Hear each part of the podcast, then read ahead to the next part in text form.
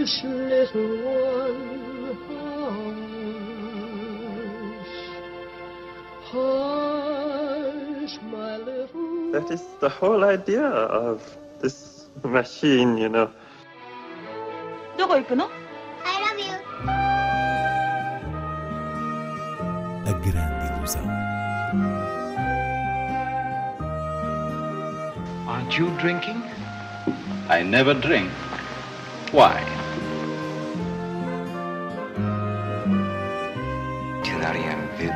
Hiroshima. J'ai tout vu, tout.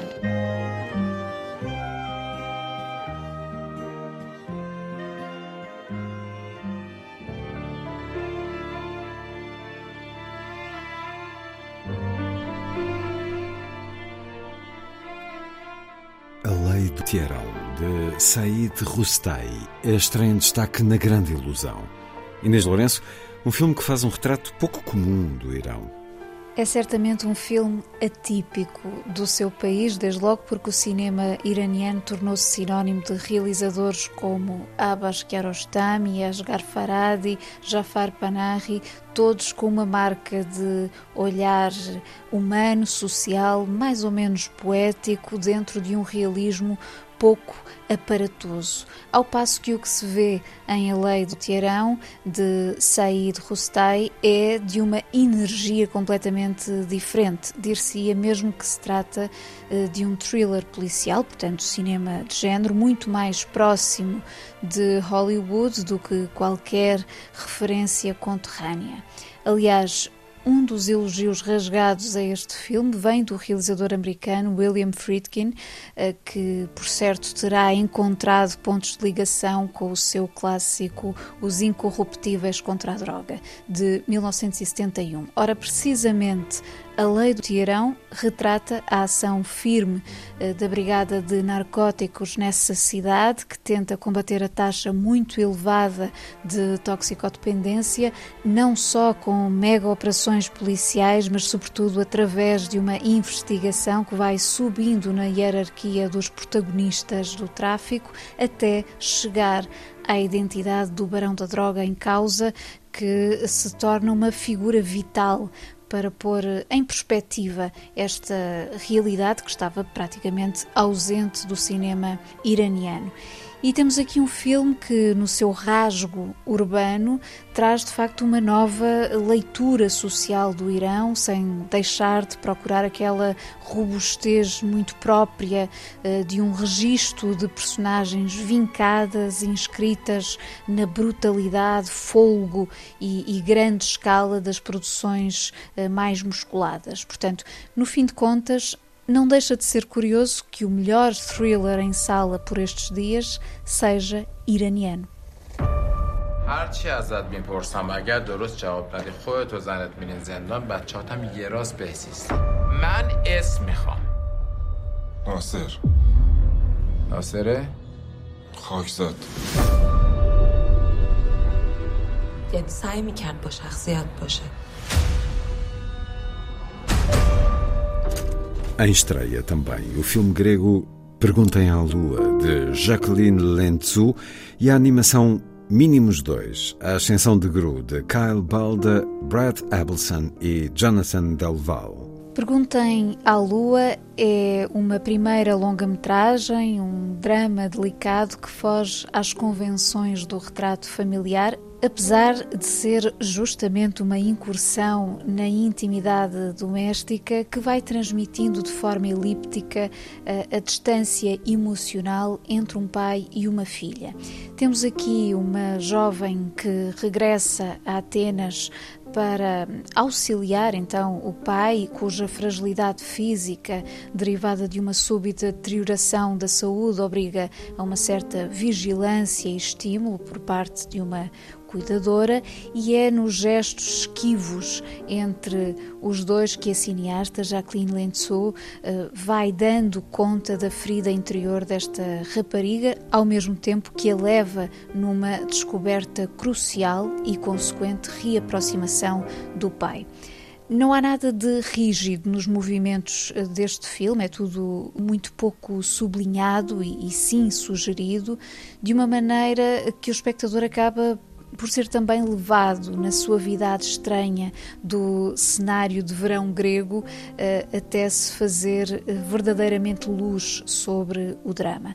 É uma bela e sensível primeira obra. Já Mínimos 2, a ascensão de Gru, nova entrada da franchise mais bem sucedida dos estúdios de animação Illumination, não acrescenta nada de substancial à narrativa dos famosos bonequinhos amarelos, mas é uma grande farra de cinema imbuído do espírito dos anos 70, Black Exploitation, 007, artes marciais ao estilo de Bruce Lee, enfim, uma amálgama de referências que criam o contexto para a diversão ininterrupta com o vilão Gru, aqui um menino de 12 anos, eh, mas já a meter-se em sarilhos com gente grande, claro, sempre Uh, acompanhado de perto por estes assistentes adoráveis que se limitam a espalhar o caos e uma comédia simples e descartável por todas as situações, sem trair. A essência do que representam estas pequenas criaturas. Eh, no fundo, humor genuinamente apalermado. Por fim, deixo ainda uma proposta referente à próxima semana, a reposição de La Maman et la Putain, A Mãe e a Puta, o filme mais admirável de Jean Eustache, de 1973, uma obra-prima nascida de um triângulo amoroso que escapa a essa classificação elementar, sendo um verdadeiro acontecimento em sala neste verão. Trata-se de um restauro 4K que foi apresentado no último Festival de Cannes. Vamos agora a outras propostas de cinema, muitas delas ao ar livre, adequadas às noites de verão.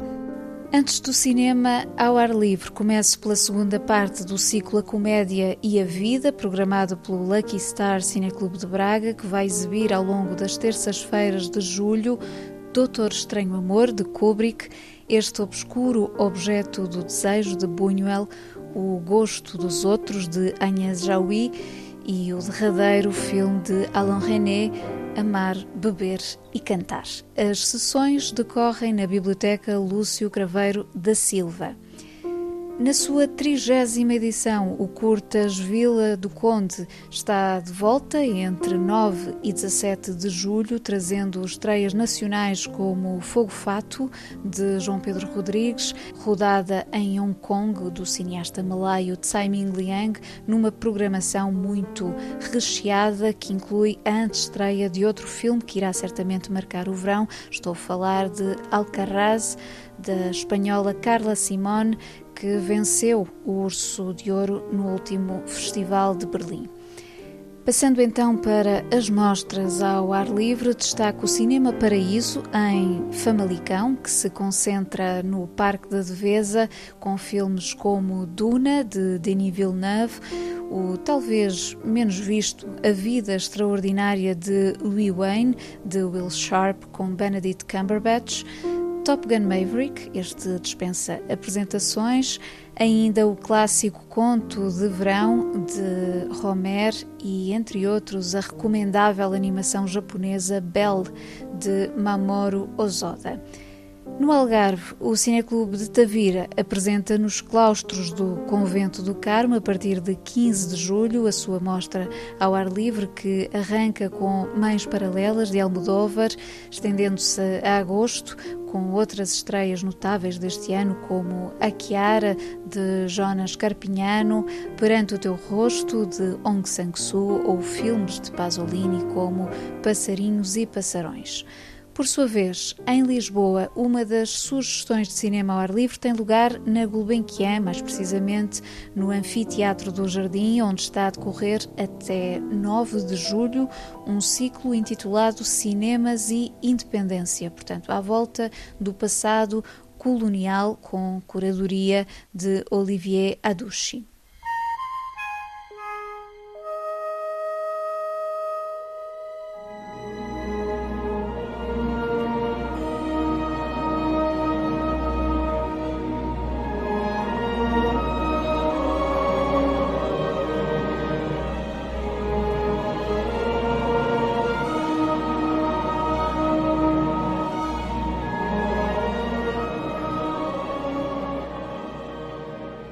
Ainda em Lisboa, a Cinemateca dá continuidade ao seu grande ciclo de junho dedicado ao género da ficção científica, entre outros ciclos, como aquele que assinala os 10 anos do website cinéfilo A Pala de Walsh, mas a particularidade de julho está mesmo nas sessões de esplanada com obras que nos remetem para as questões do universo, da vida extraterrestre por aí fora, debaixo do céu noturno. Há uma certa magia em redescobrir ao ar livre filmes como Encontros Imediatos do Terceiro Grau de Spielberg, Dark Star de Carpenter, Invasion of the Body Snatchers na versão de Philip Kaufman, entre outros clássicos e contemporâneos. Já neste sábado há encontro marcado com uma raridade dos anos 70 de Douglas Trumbull, o belíssimo Silent Running, o cosmonauta perdido, protagonizado por Bruce Dern, que tem na sua banda sonora a voz de Joan Baez a cantar o tema Rejoice in the Sun. É com ele que nos despedimos para a pausa de verão até setembro.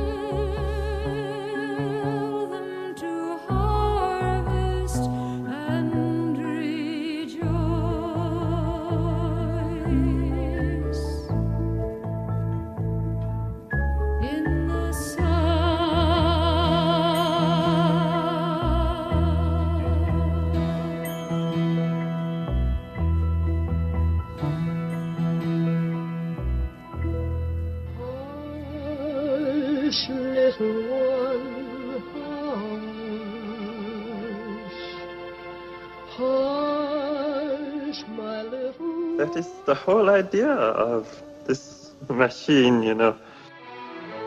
どこ行くの I love you. A grande ilusão. Aren't you drinking? I never drink.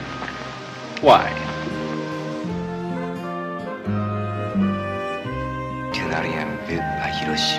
J'ai tout vu.